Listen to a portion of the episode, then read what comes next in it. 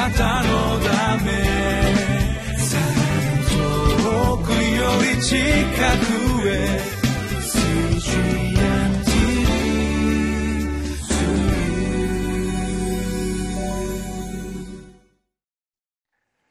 皆さんこんにちは。リビングライフの時間がやってまいりました。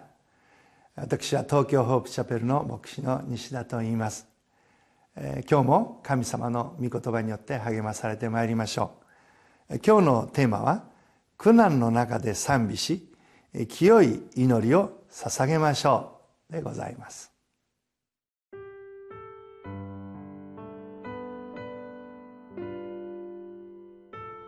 詩編66編8節から20節。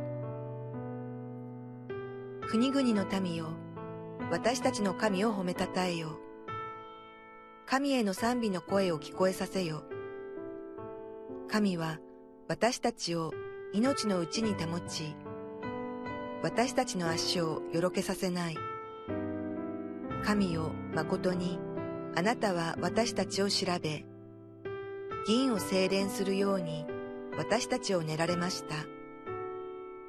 あなたは私たちを網に引き入れ、私たちの腰に重荷をつけられました。あなたは人々に私たちの頭の上を乗り越えさせられました。私たちは火の中を通り、水の中を通りました。しかし、あなたは豊かなところへ私たちを連れ出されました。私は全焼の生贄を携えて、あなたの家に行き、私の誓いを果たします。それは、私の苦しみの時に、私の唇が言ったもの、私の口が申し上げた誓いです。私は、あなたに肥えた獣の全焼の生贄を、お羊の生贄の煙とともに捧げます。お牛を親木と一緒に捧げます。セラ。さあ、神を恐れる者は皆聞け。神が私の魂になさったことを語ろう。私はこの口で神に呼ばわり、この舌で崇めた。もしも私の心に抱く不義があるなら、主は聞き入れてくださらない。しかし確かに神は聞き入れ、私の祈りの声を心に留められた。褒むべきかな神。神は私の祈りを退けず、見恵みを私から取り去られなかった。皆さんはどんな時に神を賛美されますか？えー、嬉しい時祈りが応えられた時そして問題が解決した時自然と口から賛美が出てくるということが多いのではないでしょうかしかし考えてみれば賛美は嬉しいから祈りが応えられたからうまくいってからだから賛美する。というだけではそれは片手落ちということができるかもしれません。賛美は嬉しいからするのではありません。楽しいから賛美するわけでもありません。いやむしろ辛い時苦しい時苦難の中にある時それはチャレンジではありますけれどもそこで神を褒めたたえ賛美をするということを覚えることができるならば本当に素晴らしいと思うのであります。賛美は神が神であられるがゆえに神を褒めたたえる。褒めたたえるにふさわしいお方であるがゆえに神を褒めたたえる。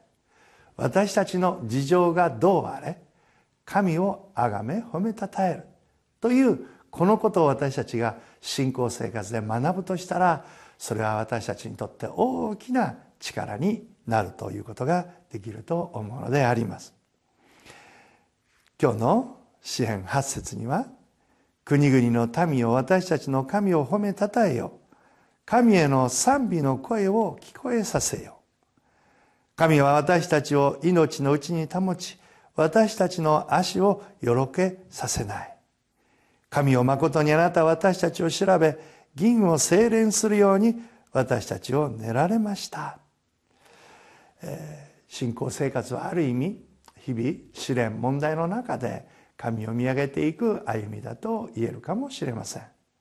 そこで私たちにチャレンジなのはそのような中でも神を褒めたたえますか？神を賛美しますか？というチャレンジであり問いかけではないでしょうか。まあその意味での訓練の日々ということができるかもしれません。今読みました10節にも神は私たちを調べ銀を精錬するように私たちを練られましたとあります。私たちの心をちょうど銀が練られてこの高温の中で金かすが取り除けられて純粋な銀になるように神は私たちは試練あるいは困難を通して練られるということができるのであります。確かに練られる時は辛いですし苦しいでしょう。しかし覚えてください。試練を通してなければ見えないものわからないこともたくさんあるのであります。そしてやがてそこには神への勝利があるということ。敗北で終わるのではなく勝利があるということを私たちは信じることができるのです。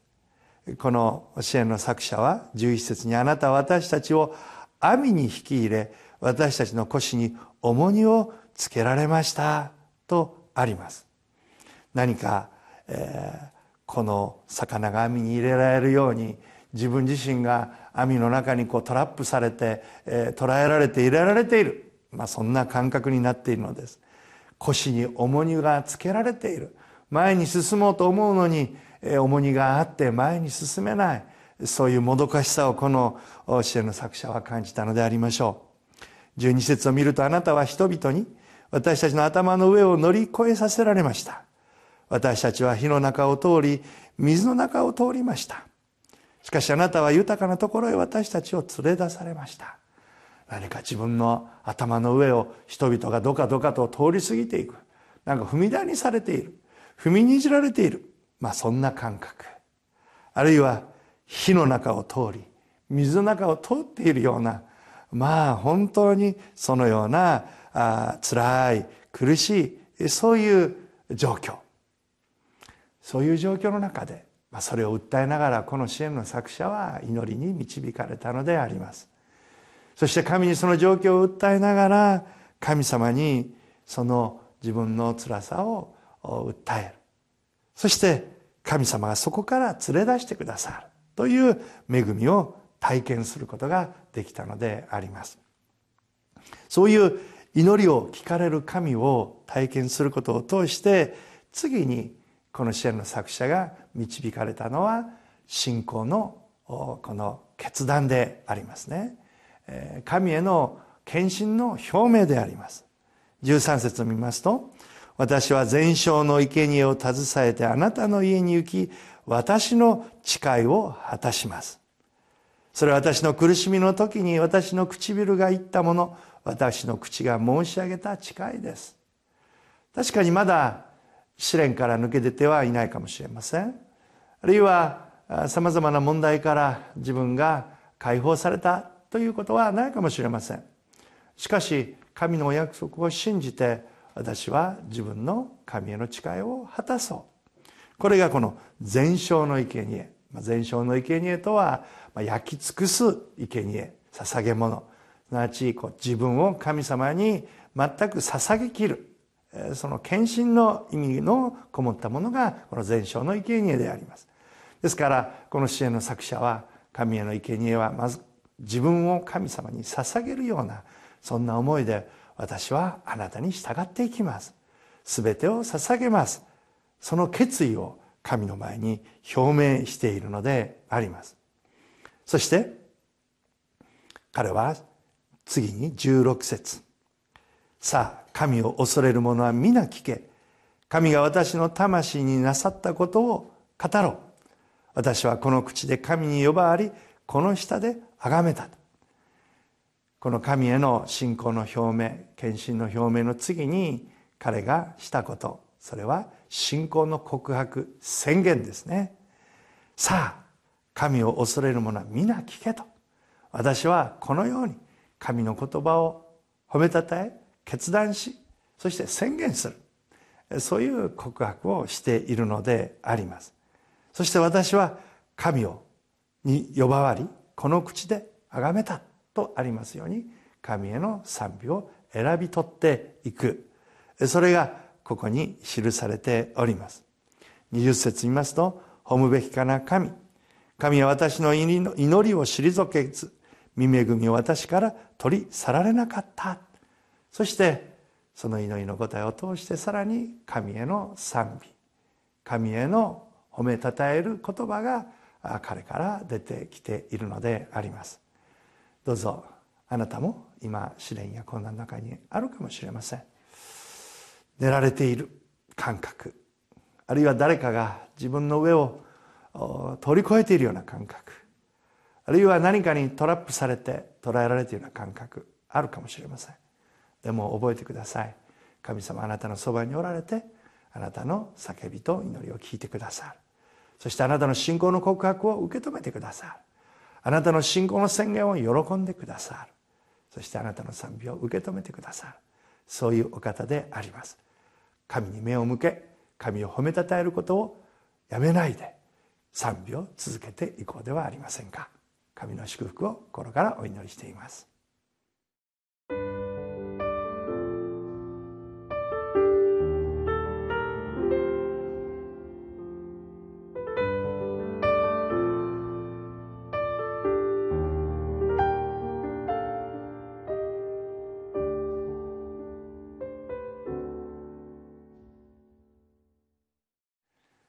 今あなたはさまざま試練の中にあるかもしれません。でも覚えてください。イエス様はあなたと共にいてくださいます。世の終わりまで私は共にいると言われました。そしてあなたの悩みを受け取りそして言い難き嘆きを持って取りなしておられるその精霊様があなたに送られているのです。このお方に今日も祈りそして神を賛美続けていくものになろうではありませんか。お祈りをいたします。神様どうか今お一人一人の中に賛美をお与えください。試練困難の中にある時こそ神をあがめ神の偉大さを褒めたたえることができるように神の御業を先取りして宣言することができますように今お一人一人の上に神の偉大な御業を表してください。主の絵の賛美が捧げられますようにイエスの皆によって祝福してお祈りをいたします。アーメンあなたのため遠くより近くへ